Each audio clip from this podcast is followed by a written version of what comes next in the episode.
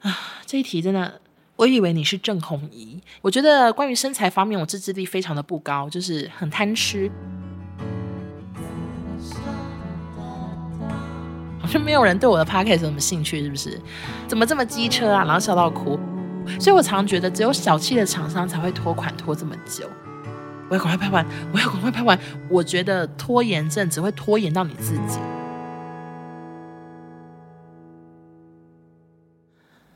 欢迎收听紫砂欧娜，大家好，我是欧娜。今天要聊的这个主题呢，其实不管平常是直播啊，或者是我自己私下都很常收到网友的提问，大家似乎都对我这个职业或者是我的工作有非常多好奇的点。那其实虽然是回答过蛮多次的，但是我想可能也不会每个观众都有把每一集直播，或者是有把 IG 的每一个直播回放都看完。所以我想说，那就不如来录一集有关于业配啊、团购或者是 Podcast 的工作相关 QA，我相信能解决到很多人的疑问，或者是如果你真的对这一个行业很有兴趣的话，搞不好你听完这集就勇敢的踏出第一步呢？我也是不知道。然后因为这个题目呢，我相信可能会有些路过的网友可能会蛮好奇的，所以我不管是之前有回答过或是怎样的，我都会假装是。第一次看到这题目，然后做一个完整的说明跟回答，希望可以解决到每个人的疑问。好的，那主要呢，因为我现在工作就是分成 Podcast、团购还有业配，所以我就把这三个切成三大类，然后根据每一类回答它对应的题目。那我发了这个 Q&A 之后，我才知道大家最好奇的还是业配，因为我觉得大家可能觉得业配是自己。最容易接触，或者是你最常看到网红、网美在做的事情。那第一题呢，就是有网友询问说，想知道业配的整个流程。好，流程非常简单，首先就是厂商寄信，他会提供产品，然后他会询问你有没有档期，然后请你报价，就会看一下我的时间以及我对产品有没有兴趣，然后我就跟对方说，OK，这个产品我有兴趣试用，然后就请他寄来。那如果寄来没问题呢，我才会寄信跟他说我的报价是多少。那报价又分很多种，像是我可以报说。我的贴文一则加限时动态一则，这样是多少钱？或者是我就发三则限时动态带链接，那这样是多少钱？或者是我的 Podcast 置入，这样是多少钱？反正就是可以报各式各样的报价，然后看对方的需要。那对方有时候他们一次合作两个，然后可能就会杀价什么的。好，总之整个价钱确定谈拢之后呢，我就会去敲摄影师跟化妆师，然后拍摄完之后，大概摄影师他其实就是需要一到五天。天之类，反正不等，就看我多急，他就会修图好给我。拿到照片之后，我再把文案整个打完，然后一起传给厂商过目。那厂商有什么需要调整的，就会再回信跟我讲。然后，anyway，总之就是双方都看完照片跟文案之后，我们就会找适合的那一天发文。大概这个就是整个的流程。那后续流程就是 OK。例如说，最后他要我的洞察报告，最后最后可能一个月或者是两个月后再汇款给我。就是这样，所以中间如果你去找化妆师，你去找摄影师，我都是习惯当天给了，当天一拍完给我发票，给我劳保单，我就立刻汇款。但是我是不知道其他人他们是流程是怎样啊？我这边的话，我的流程大概就是以上这样子。好，那有人问说，那初期哦，那你是自己找厂商合作吗？嗯、呃，我觉得我算是还蛮幸运的，因为我经营我的 IG 非常久，虽然就是粉丝是成长的非常慢，一万到一万五中间不知道好几年吧，成长的非常非常慢。我是认真做之后才开始慢慢就是两万、三万、四万这样，就是慢慢爬。但是因为我经营很久的关系，所以很多我的。以前很早期的网友，他们可能在做某一个行业，他们觉得我有一些铁粉，或者是我有一些黏着度很高的听众，所以他们就会主动说可不可以找我业配。那初期当然费用就是蛮低的，就是可能一则现实动态一千五之类的，我有点忘记了，反正就是都蛮便宜的。但是我就是很幸运的，我好像没有自己主动去找过厂商，目前呢都是厂商来信询问，然后我去安排这样子。那下一题呢，就是有人问说，会是自己报价还是厂商报价？如何判断合理跟行情？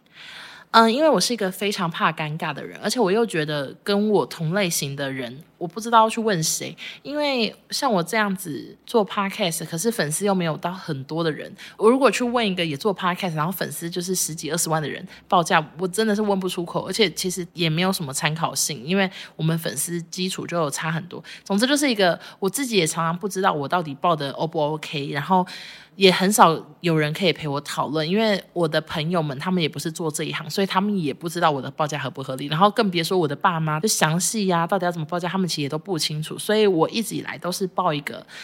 啊，我自己觉得 OK 的价钱，就是不要赔钱，然后有赚钱，对方厂商也 OK。其实报价就是一个你慢慢去报，你就会知道厂商的 range 在哪，厂商觉得你值多少钱，就是慢慢会有这种感觉。当你发现这一次贴文，你努力的想说好，那我这次再加两千好了，然后你发现厂商 OK，那你之后就可以继续用这个价钱去跟别的厂商谈，就是一个要自己去慢慢磨合。我自己觉得我现在这样的报价状况，我 OK，那就这样。然后我也没办法去探听别人，而且我也不希望我探听到别人，因为如果我发现我跟别人差超多，就别人拿超多钱，然后是我的好几倍的话，我也是笑不出来。所以我目前就是跟自己比较，就是有进步，然后不要退步就好。那报价方面就是都是自己报价，很少厂商会主动说，哎，你这个合作给你多少钱哦？我是没有遇过，除非就是对方杀价那种，可能还有吧，就是他们只能给多少钱，然后那就是你看你到底有多想要这个工。工作到底有没有需要这个钱？反正就是自己衡量，但大部分都是由网红或者是团妈自己去报价。那还有人问说，那谈合作的时候，我最不喜欢的部分是什么？其实我真的一时想不起来，但是后来想想，我想就是沟通，自己要去跟厂商沟通的事。那因为我没有所谓的经纪人，所以我大部分的时候我是不太能摆出那种很机车的嘴脸，因为可能会影响到我工作变少，或者是大家对我印象不好，所以我大部分都还是以和为贵。就算对方让我觉得真的是荒谬到极点，或者是我真的很不开心，可是我还是在最后会加上拜托拜托的 emoji，或者是一个笑到哭的 emoji。我就说怎么这么机车啊，然后笑到哭，就是你知道，就是要搭配一些 emoji，才不会让厂商觉得你好像很难搞。因为摆黑脸就很尴尬，你如果大发飙，对方可能会把你有点难搞之类的事情传出去。因为我也不是没听过谁在那边传说谁很难搞，谁很机车不好相处。但我现阶段也没有想要找经纪人了，因为我觉得我自己做也 OK，所以这方面就是沟通是我觉得最不喜欢的地方。然后之前就有发生过一件事情，我真的觉得很不合理，就是例如说厂商明明就答应我说这个东西之后就可以拿掉。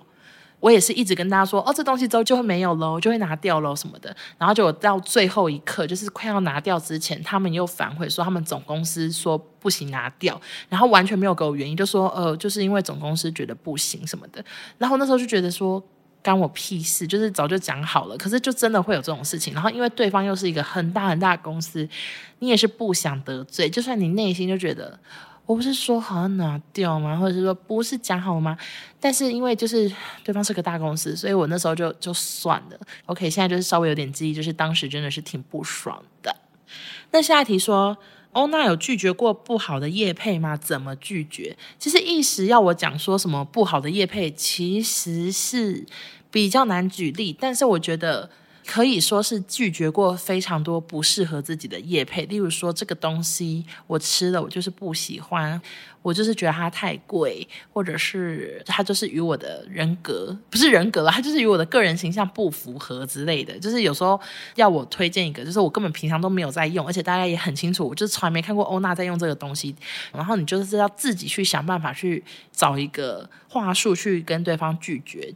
我自己会标榜，就是还是诚实比较重要，因为我最常说的一句话就是说。不好意思，这个我有相关的业配了，没办法再接，这是真的啦。因为其实像是保健品啊，每天都会有人问说，你可不可以业配胶原蛋白？你可不可以业配叶黄素？就是这种东西，我真的每天都会收到。其实我都有固定合作的品牌嘛，所以讲这个是最方便直接去拒绝的。但是就是请记得一定要诚实，因为厂商很多可能都是自己的粉丝，或者是有在看你的 IG 的人，有 follow 你。当你跟他说你因为什么原因不能接哈，我我今天脚受伤，我不能接这个鞋子好了，例如这样，然后就过两天我去那个打球被拍到，或者是我自己打卡说我正在打球，虽然我不可能去打球了，但是我就举个例子是说，我自己在拒绝方面是会诚实的说，然后例如说这个东西真的金拍假，我不想吃，我不想夜配，我就会说。这个东西比较不符合我的口味，我我没有很爱吃黑豆诶之类，就是 有时候会有人问我说要不要叶配黑豆，我就举个例，就是我会说我不吃黑豆诶，我不是黑豆的粉丝，就是类似的理由都可以去讲，然后。当你想要 hold 住你的质量，就是你不想让人家觉得说你什么都接，你怎么这个也接，那个也接，你业配好多的时候，你就必须要去衡量说这个东西你真的要接吗？你要自己去算说它有值得你费心去捧拍、去介绍，然后去推荐一个你没有到很爱的东西吗？这都是要自己去衡量的。然后因为我现在就是一个人，我一个人的关系，所以我接的量就是一个以自己舒服能 hold 住为主，就是我不会。接到每天都有业配要发或者是什么的，因为我知道自己做不来。好，那下一个呢是说，欧娜是棚拍达人吗？一次拍照要拍多久？会害羞吗？啊，这题真的好难，因为我觉得很看当天的感觉。我常常一次会拍三组夜配左右，就是两到三组。我很常第一组，我觉得拍完之后觉得最丑，因为感受到就是你还没有开机，你还没有热身好，所以摆的表情啊，或者是。动作或者是一些脸啊、眼神，那个有没有很清醒啊？有没有明亮的眼神？那些都很明显的可以从照片中看出来，然后就会导致我能选的照片变很少。所以我觉得自己还不算棚拍达人，因为真正的棚拍达人可能是一些模特，但我就是没办法，因为我没有那么常拍。我化妆跟发型加起来是一点五小时左右，然后我每一次拍照大概是三十分钟，看难度。然后像上次呢，我就拍了三组嘛，然后中间要换发型。然后又换衣服，所以我最后三组大概拍了四个小时，其实就差不多，就是大概四小时内可以收工。那会害羞吗？其实我人生最害羞的一次拍照，应该是拍那个内衣那一次。然后那一次呢，我其实压力真的大死了，因为我从来没有拍过内衣嘛，尺度有够大，所以我就是寻寻觅觅各种罩衫。我想说，我绝对不可能单穿内衣，所以我，就准备了很多罩衫前去拍摄。然后又因为要换四套还是五套，反正就换很多套内衣，压力太大，就想说啊。一直换，好尴尬，一件比一件还漏什么的，所以那时候我的心情是有点盯住，我就想说，我一定要快速完成每一套，我才能让这个尴尬的氛围很快的结束，就是我一定要赶快完成每个工作，所以那时候我就是疯狂的拍拍拍，而且我表情都是充满自信，因为我想说，我要赶快拍完，我要赶快拍完，我要换下一套，我要换回正常的衣服，什么就是我会卯起来拍，所以那一次反而我在拍摄的过程的时候，摄影师跟化妆师都说。哦，那你你怎么那么会拍内衣？他们就觉得说我怎么那么有自信，但殊不知，我其实是因为我只想赶快收工，我想收工，我想收工，所以我才会拍这么快。这个大概就是最尴尬的一次吧，其他我都不尴尬，因为其实摄影师我跟他就是从我离职前就会跟他合作了，所以我真的一点都不尴尬，因为我跟他认识很久，工作算是很常见面，至少一个月都会有一两次，所以非常的熟，我不尴尬。好，下一题呢，就是也是跟照片相关，他说。欧娜照片感觉都拍得很认真，会有厂商退照片吗？这个是当然有，应该说比较多大品牌的厂商他们会要求拍很多照片，他们可能会要求八张以上，然后那八张照片可能都是不同的东西，有些是拍你跟产品，有一些是你素颜，有些是你拍质地。但是像一些比较台湾的厂商啊什么的，他们比较 free 的话，他们可能只希望你拍个四五张就够了。他们觉得太多张反而网友会没有兴趣往后滑。所以有时候你拍了很多张，然后你常就是很难割舍，因为你可能觉得每一张都诶蛮好看的，蛮好看的。最后你选了八张过去，可能对方就会淘汰三张，然后有时候还会淘汰到你最喜欢的照片。然后这时候你就是换你去沟通，就是你可以去说，嗯、我最喜欢这一张，可不可以这张放第一张什么的？这都要靠自己去争。去，但是我觉得被退照片我也还好，因为我想说没关系，你不让我发，那我就是以别的名义发，过几天就是发一个什么生日愿望啊，还是什么之类的，拿美照去发一些生活琐事，不一定要再针对那个产品，所以被退照片我是我是没什么大不了。但是我在想，这个网友的意思会不会是说我整个拍完之后被退照片？这个的话我是没有遇过，因为真的太荒谬了。当你有去找一个专业的摄影师去棚拍，基本上很难发生这种事情，除非你是自己在家拍，才比较有可能整组被退照片。因为我是有找摄影师，所以都是一次 OK，很少被要求修改。请问一下，有专人帮欧娜挑拍照的衣服吗？还是都是自己挑呢？答案就是我全部的衣服、发饰以及耳环都是我自己挑的，因为造型师其实很花钱，就是如果你再聘一个服装师来，其实很花钱，而且。我的衣服我能穿什么尺码？其实我最清楚。我光是想到那个造型师可能不知道去哪边借我可以穿的衣服，我就觉得很拍谢，所以我都是自己买，然后自己去搭。那要怎么样让我随时都可以找到衣服搭呢？一个很重要的一点就是我。基本上什么颜色我看到觉得我适合，我可以穿，我就会买。就基本上我的我的衣柜里会有白色、黑色、米色、咖啡色、粉红色、红色，是不是什么颜色我都准备？因为你永远都不知道厂商会要求什么颜色，或者是这个产品是什么颜色，你穿什么颜色最适合，所以。我就是一直很持续的买各种颜色的衣服，这样，然后大部分都会选一些比较干净的洋装，因为当你选很花俏的时候，可能会有一点喧宾夺主，所以我大部分都是选干净色系的洋装。那其实我很多产品，当他们要求我穿白色的时候，其实满场我都是穿同一件衣服的，但不知道网友看不看得出来，因为可能我会搭一点罩衫，或者是。换一个发型或换一个妆感，所以我不确定大家到底有没有看出来，我其实都穿同一套衣服。那我之前也有研究过一个很知名的网美，其实她拍澎湃的时候也蛮常穿同一件白色细肩带洋装。我也有发现，身为自己的造型师，我就是基本上什么衣服都毛起来买。然后如果那个厂商拍摄需求有指定颜色的话，我一定是火速赶快上网看，或者是赶快直接杀去某一个实体店面，直接把他要求的颜色买下来，就是要做足准备。然后，当你确定你织的衣服真的来不及，那一定也是要先跟厂商讲好，说就是，哎，我真的来不及生出米色的衣服，我可不可以以白色代替什么？其实这个很常厂商是 OK 的，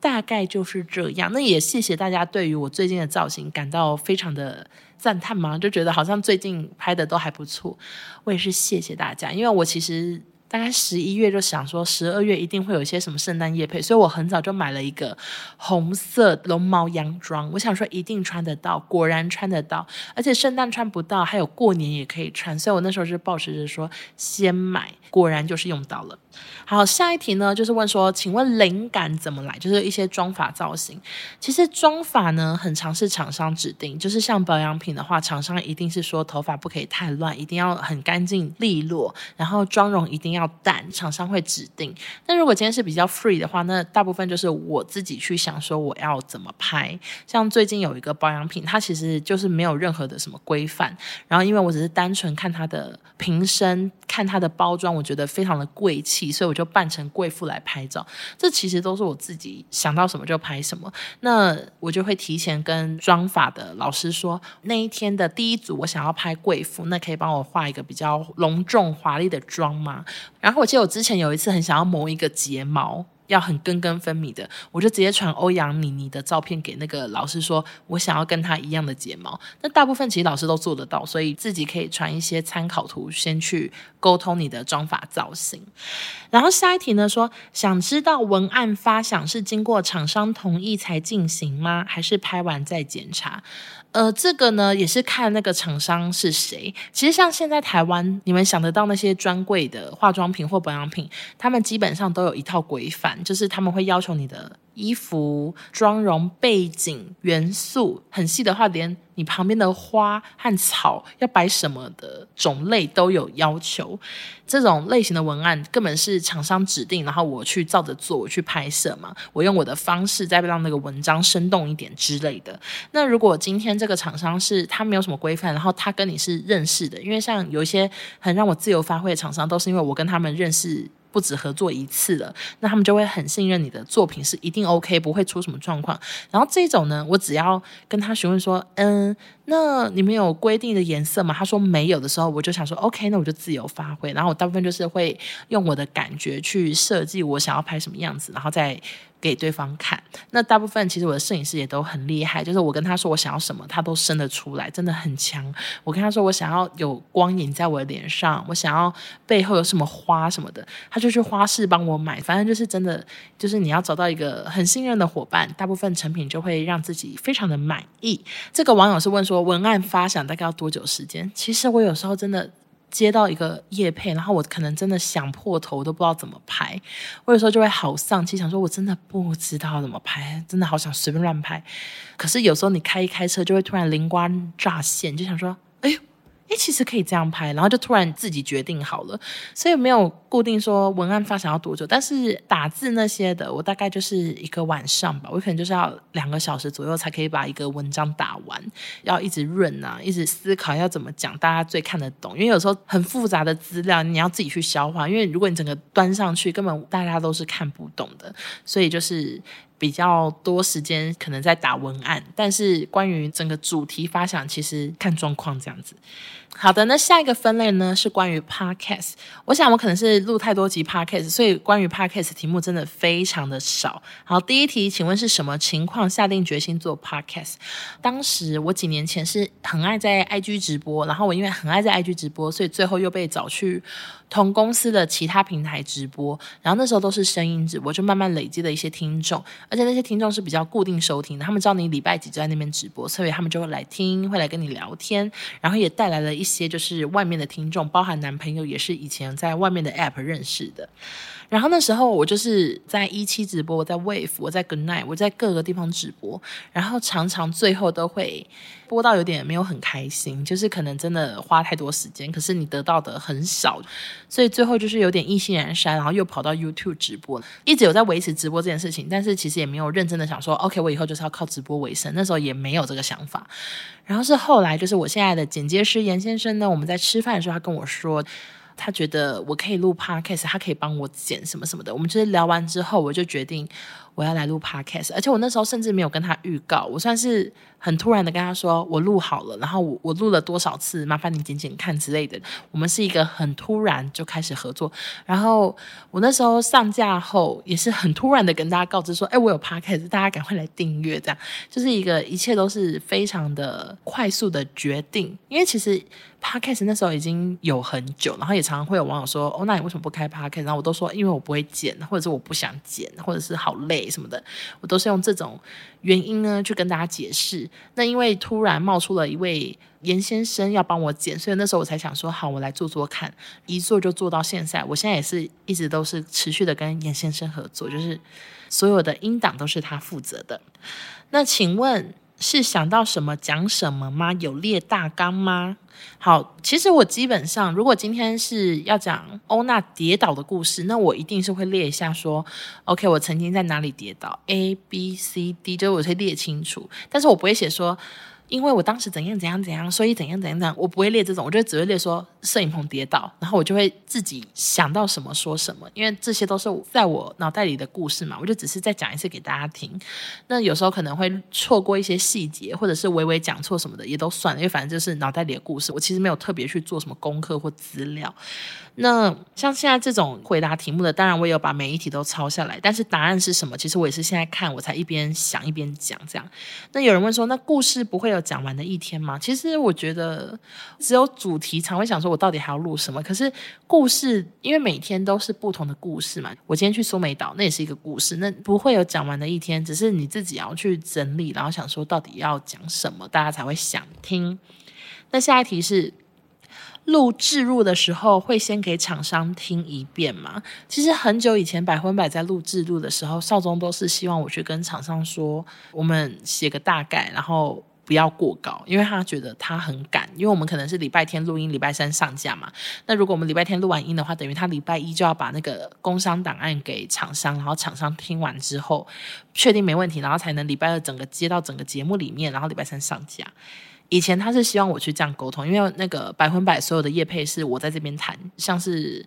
置入要讲什么，或者是限动要发什么，都是我这边在处理。然后后来我就发现，实在是太少厂商愿意这样了，因为我们两个。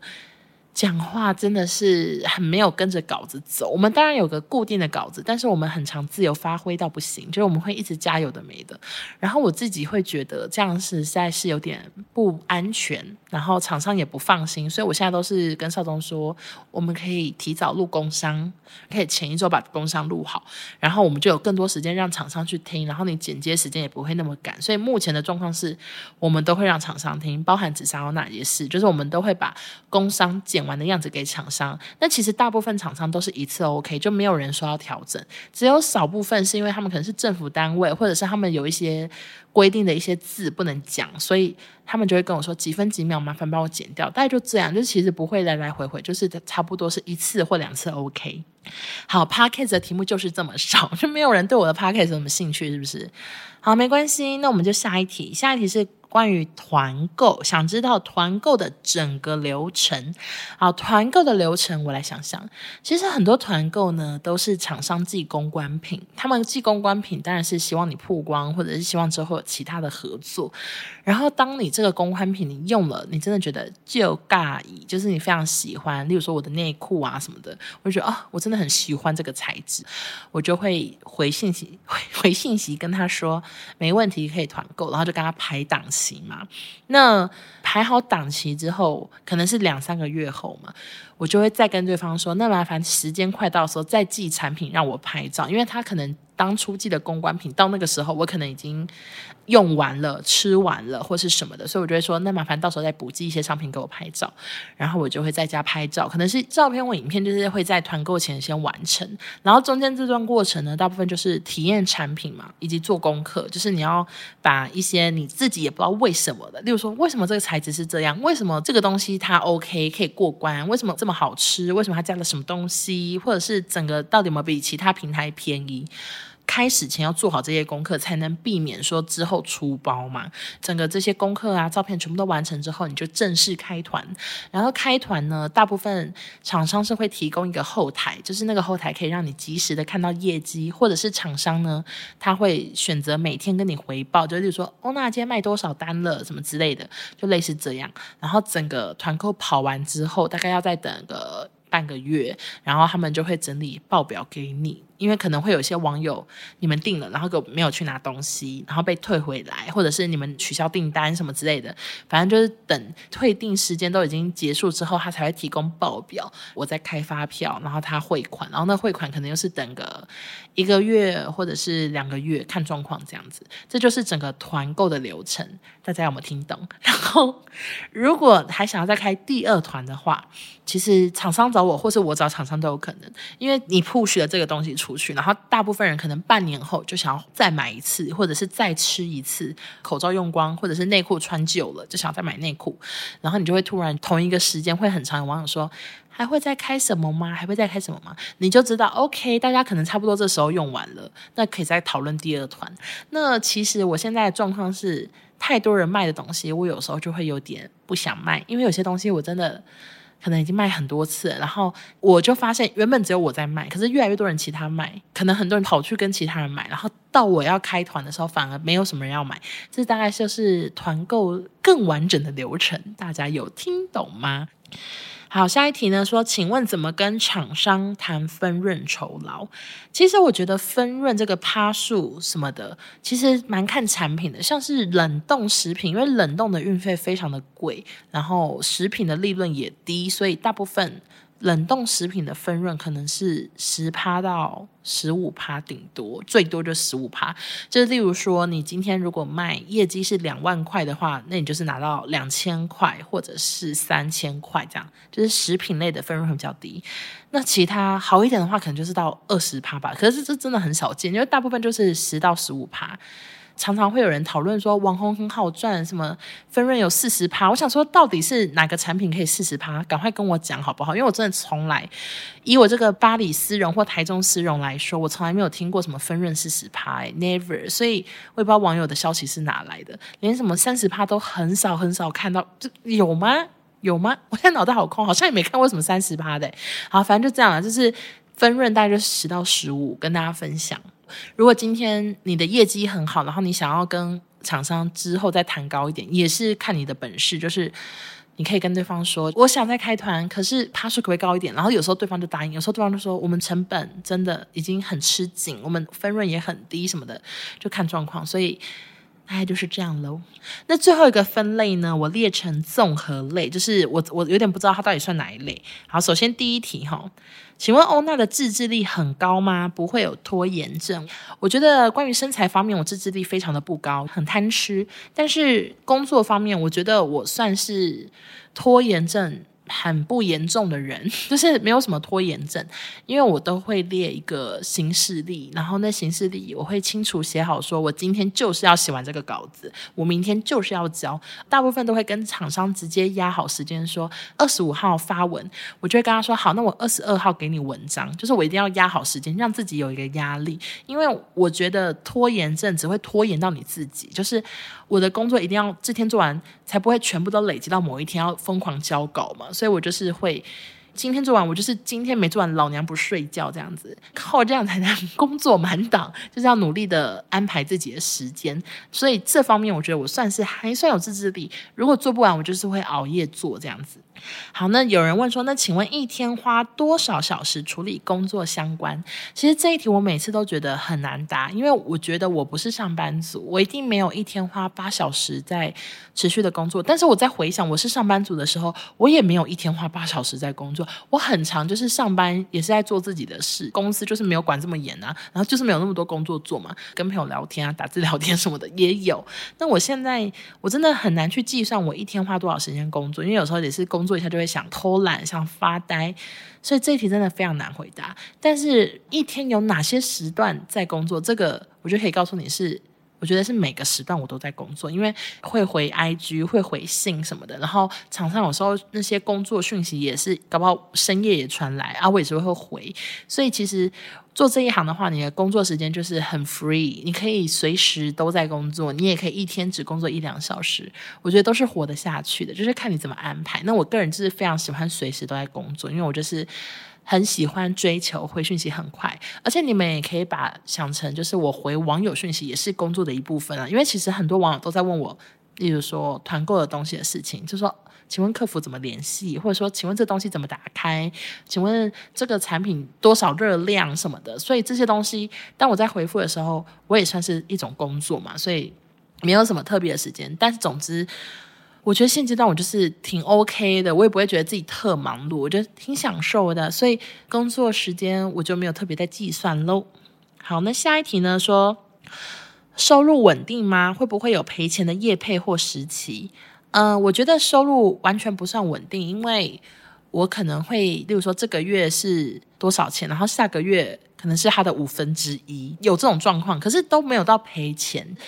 那只是因为你可能某一些款项，可能他们都刚好就是十月才给你，导致你九月就钱很少，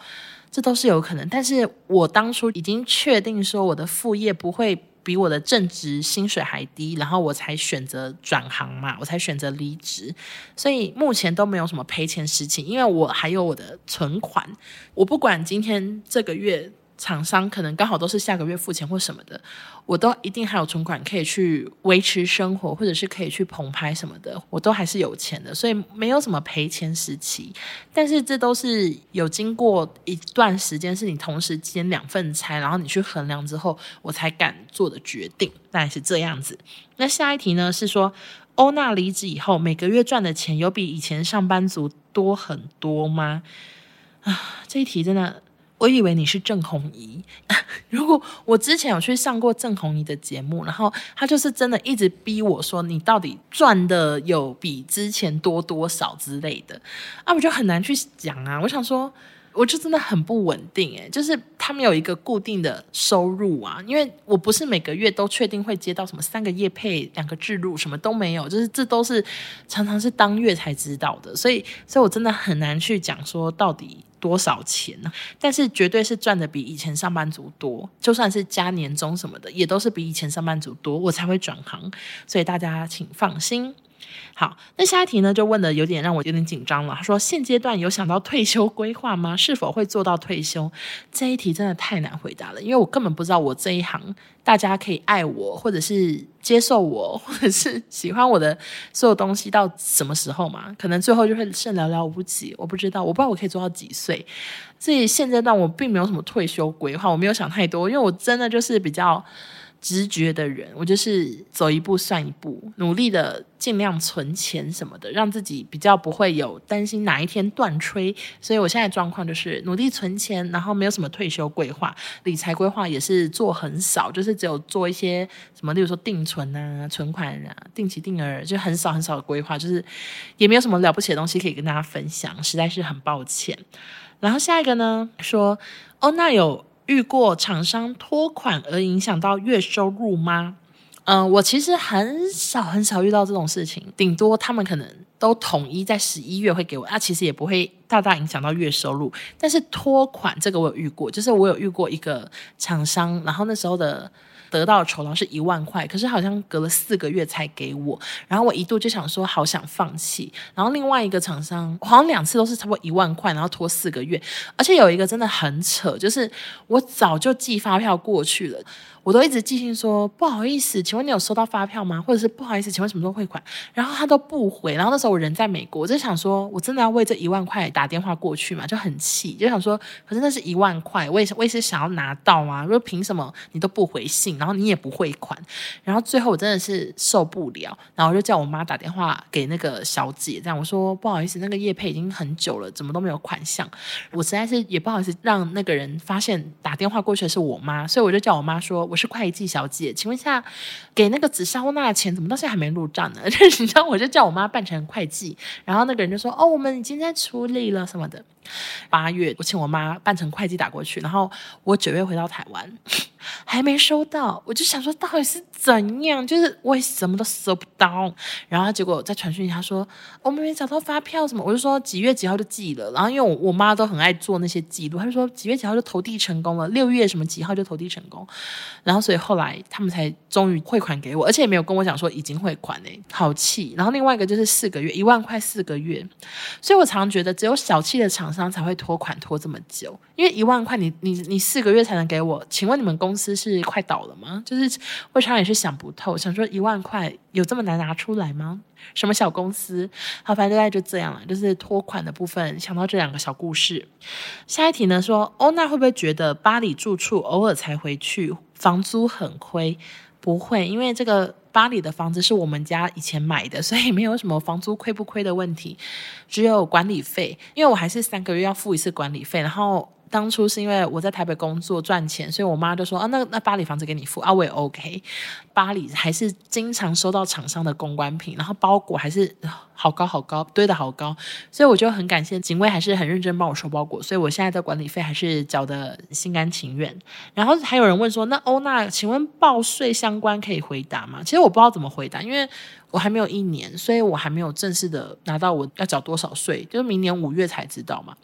那我就是当时去年的时候，我就是弄了工作室，然后我的每个月的发票啊，还有那些报账什么的，我都是拿给工作室附近的一个会计小姐在处理。就是我真的有一个会计小姐了，然后我就是拿给她处理，所以我也不知道到底一年后我到底要缴多少税，我也是觉得非常的害怕。那现在状况就是每两个月就会缴一些税，请问一下明年会发生什么事情？I don't know。我想我在五月前最好是不要做什么大消费，我怕缴很多很多税。